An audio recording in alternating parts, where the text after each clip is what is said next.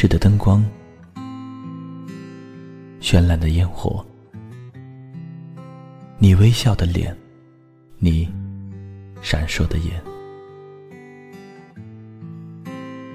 你清脆的声音，你徘徊的脚步。时光总在悄然流逝，故乡总在离别后开始遐想，生活总在平凡中流淌，梦想总在暗淡后发光，爱情在你伸出双手的那一刻。拥抱希望，给时间一场旅行，让我们在时光的静止中沉睡在声音的世界。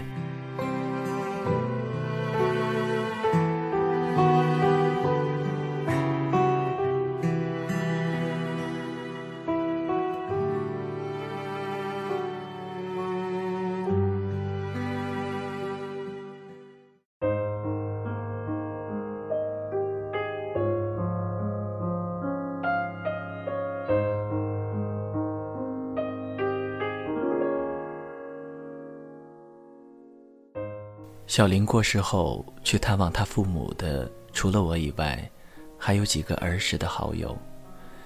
那天我们无意间说到露露，时隔八年之后，我第一次听到了关于露露的消息。八年里，我不是没有做过尝试，开心网、校内网、新浪微博刚刚兴起时，我都在上面搜索过露露的名字。然而，全都无功而返。翻墙在 Facebook 上面用中文搜索，也毫无音信。我想，他可能是用英文名注册的，只是初中的时候谁也不用英文名装逼，因此也没有办法知道他的英文名是什么。谁知所有音讯中断，竟在此时重新连接。一个朋友说，他去年在机场里曾经偶遇过露露，说他和一个做金融的华裔结了婚。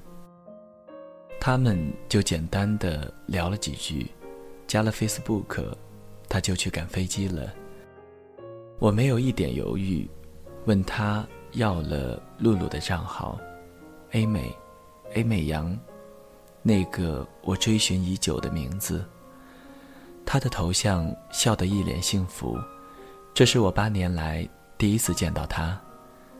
他已经出落得比小时候更美丽，可惜我旋即意识到，这美丽却和我无关。他属于那个神秘的华裔，这个我连一眼都没见过的，究竟是个怎样的男人呢？这可是一个无解的问题。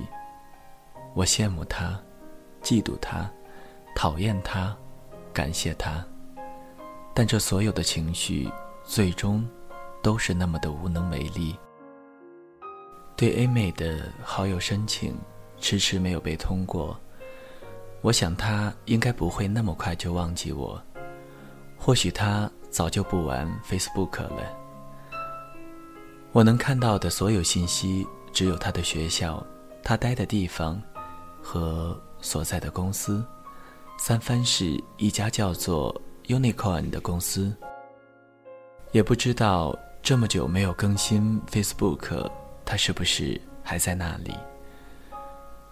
我望着这仅有的一些信息，不禁陷入忧伤的想象。不知道他那么早结婚，婚后的日子。过得怎么样？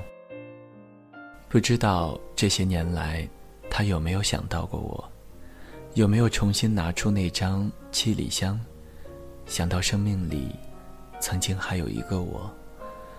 有没有想起校园里我们一起埋下的回忆？我把这件事告诉雪莉，雪莉叹了口气，说我比他更惨。好歹男神还没有结婚，理论上他还是有可能的。哪怕露露没有结婚，理论上讲，我也是没有任何机会。我是真心这么觉得。但当我这么说的时候，心里还是泛起一股针尖般细微却极端的痛楚。二零一五年初，由于业务关系，我和领导产生了争执。还未等公司开除我，我就率先辞了职，在家中赋闲了半个月。父母不断责怪我，当时的女友也因为各种各样的原因和我分了手。我遇到人生中第一个低谷，我一心想逃去某个遥远的地方。第一个念头，就是大洋彼岸的美利坚合众国。想逃亡，想见露露，这是两个我无法抗拒的动机。这么想着，便立刻动了身，来到三藩市。在网上查到了 Unicorn 的办公室地址，这是一家创立没多久的大数据公司。在一座写字楼的三楼，占据整个楼面。前台姑娘是个有卡车轮胎那么圆的黑人女人。我问她：“A 美阳是不是在这里上班？”轮胎用一种夸张的语气重复了一遍：“A 美阳，是的，A 美阳，你是他的朋友吗？”“我是他初中同学，好久没见了。”想来这边看看他。这样啊，轮胎的神情变得有些黯然。那可真不是时候，他最近陷入一点麻烦。怎么了？我的心一惊。她的丈夫因为吸毒和家庭暴力被告上了法庭，拘留在警局。A 妹也经常被传讯，只好暂时辞了职。真是可惜啊。他们买了那么大的房子，赚了那么多钱，背后却是这样的事。可以告诉我，他家里在哪里吗？一下子受了太多刺激，我愣在原地，不知该说什么，满脑子只想着要见露露。然而，当我真的站在露露家门口时，却迟迟无法按下。那近在咫尺的门铃，那坐落在离海岸线不远处的豪宅，从外面看去确实是很大气。乳白色和浅蓝色相间的外墙面整洁亮丽，被漆成白色的篱笆围着一块鲜绿的草坪。几只不知名的鸟雀频频飞来休憩，一切都显得那么安宁。站在那古朴的木质大门前，该如何破坏这安静？如何面对第一眼见到露露时的惴惴不安？我始终未能做好充分的准备。我也不知在门口伫立了多久，背后传来汽车停下的声音。随着车门关上，那砰的一声，我转身望去，一个似曾相识的身影。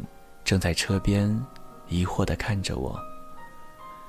然后我渐渐地看着他的眼神，从疑惑变成难以置信的惊喜。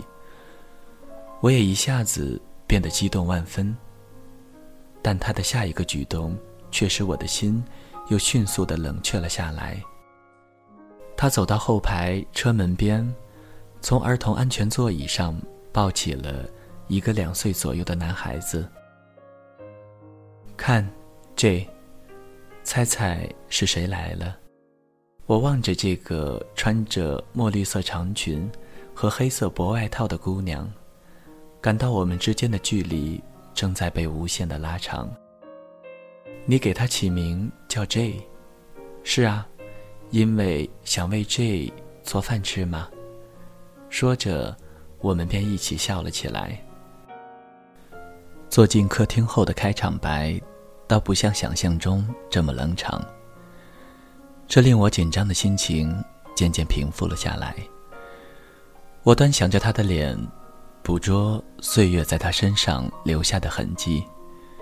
不知是不是心理作用，我发觉他比我憔悴好多。忧郁的眼神望去，仿佛在他眼里再无新鲜的乐事。那天下午，我们聊了许多，从各自的近况到对未来的打算，从八年里遇到的有意思的事，到八年前我们一同度过的童年。从周杰伦到亚当莱文，当我们说到小林的时候，我们一同陷入悲伤；在说起拍屁股的幼稚游戏时，又不约而同的大笑起来。然而，我唯独没有告诉他这些年来我对他的思念，也没有提到一丝一毫当年对他的爱恋。当年的爱恋留到现在再说。还有用吗？当年的感情与现在，又真的没有变化吗？我无时无刻不在思考着这样的问题。我仍想知道他是否曾经有一刻感知到我对他无私的爱意，是否曾有一刻也为我有过哪怕一秒的心动。但是那个下午，我忽然发现，越是和他聊得久。这些情感就越是如同冰激凌般融化开来。它不再凝固，不再冻结，而是以另一种形态流过我心底的每一寸，深入进去，成为我自身永远的一部分。她对她丈夫的事情说的并不多。因为每次话题要往那里偏移时，我都用别的话题阻止了这种趋势。仅有的几次提到丈夫，我都发现她的神情流露出一种我从未经历过的沧桑。她自进屋后就没有脱下那件黑色外套，显然是为了掩饰手臂上的伤痕。一想到这一点，我就觉得他离我好远。远到，我反而可以因此不再慌张，只剩下彻底的心疼，以及对那个人渣丈夫极深切的恨意。离开露露家的时候，我特地看了看 J 的脸，那无辜的眼神里，是否能略微感知到这个陌生叔叔对他母亲那微妙？却深厚的情感呢？这样想着，我把他抱了起来，并在他的脸颊上亲了一下，却被他用手擦掉了。露露不禁笑了出来，看了看我，好像还有些什么欲言又止，却最终只是挥手告别。回国后的第一天，我把这件事情。告诉给了雪莉。雪莉叹了口气，说我比他更惨，好歹男神还没有孩子。不过他接着说，有没有也都无所谓了，我准备彻底放弃了。这句话你说过二十九遍了，真的有那么多吗？我瞎说的你也信？这次。是真的了，他特别义正言辞。三天以后，我和雪莉重新在一起了。二零一六年的七月一日，周杰伦在上海的“地表最强”演唱会上，和观众合唱《珊瑚海》。我站在内场前排的位置，从怀中掏出一枚钻戒，向身边的雪莉求了婚。雪莉喜极而泣，紧紧抱着我，拼命点头。决定和雪莉在一起的那一刻，我想通了一个道理：这个世界上有很多美好的人和美好的事物，但不是所有的美好都能为你所拥有，也不是每一个美好都需要被谁拥有。当你遇见他们的时候。只需要静静的欣赏，并且感激这种相逢的幸运，就足够了。我们心中都曾有过男神女神，有过怎么也得不到的人，但最终，他们都不是生活的答案。后来，我独自回过初中，寻找当初埋下的字条。也曾和雪莉手牵手经过 4S 店的时候，遇见在那里工作的刘吉。他变得温顺和气了许多，见到我还热情地打了招呼，夸雪莉比露露漂亮。我们互相开着玩笑，阳光安静的投射。店里放着周杰伦的歌，一瞬间，现实和过去变得有些恍惚。这个声音实在连接了太多回忆。他的声音，就是我永不锈蚀的时光机器。这么多年过去了，我还总会想起小林，想起露露，想起刘吉。想起那些夹杂着泪水和欢笑的日子。前几天婚房装修进入尾声，我回到自己的书房整理东西时，无意间又瞥见了桌上那一艘露露送给我的轮船模型。它的模样现在看起来已经十分落伍，秃头秃脑的。船上的各个部件也简陋不堪，那包装盒上积满了灰尘，却仍使我怅惘良久。也许是因为包装盒实在太脏了，我第一次产生了要将船模从里面拿出来的念头。这么多年来，因为是露露送的礼物，所以连包装盒也舍不得拆。我第一次感受到了那船模冰冷的金属手感，拿在手里，沉甸甸的。拿出船模后，我下意识地看了看它的背面，那一直被包装盒不透明的那面挡住的部分，如今才终于第一次重见光明。令我吃惊的是，船的背面贴了一张。撕得毫不整齐的字条，但上面那熟悉亲切的字迹却依然保持了完整。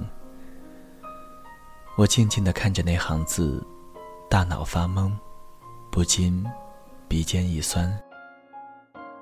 从前，从前，有个人爱你很久，但偏偏风渐渐把距离。吹得好远。我一边跟着脑中自动浮现的旋律低声哼唱，一边努力控制着完全控制不住的眼泪。我此刻才知道，原来露露，我们的回忆，不是埋在了校园里，不是埋在了周杰伦的歌声里，而是埋在了。那再也无法回头的残酷的时光里。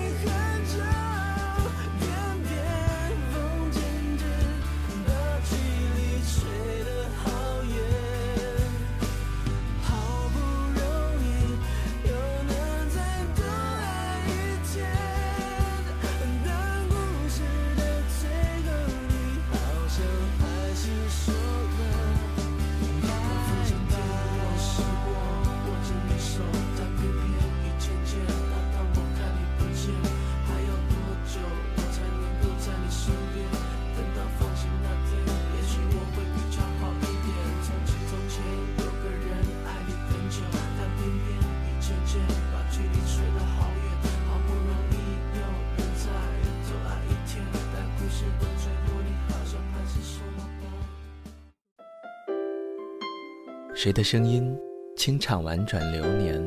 谁的双手挽起千年不变的誓言？用音乐品味生活，用音符记录感动。我的声音会一直陪伴在你的左右。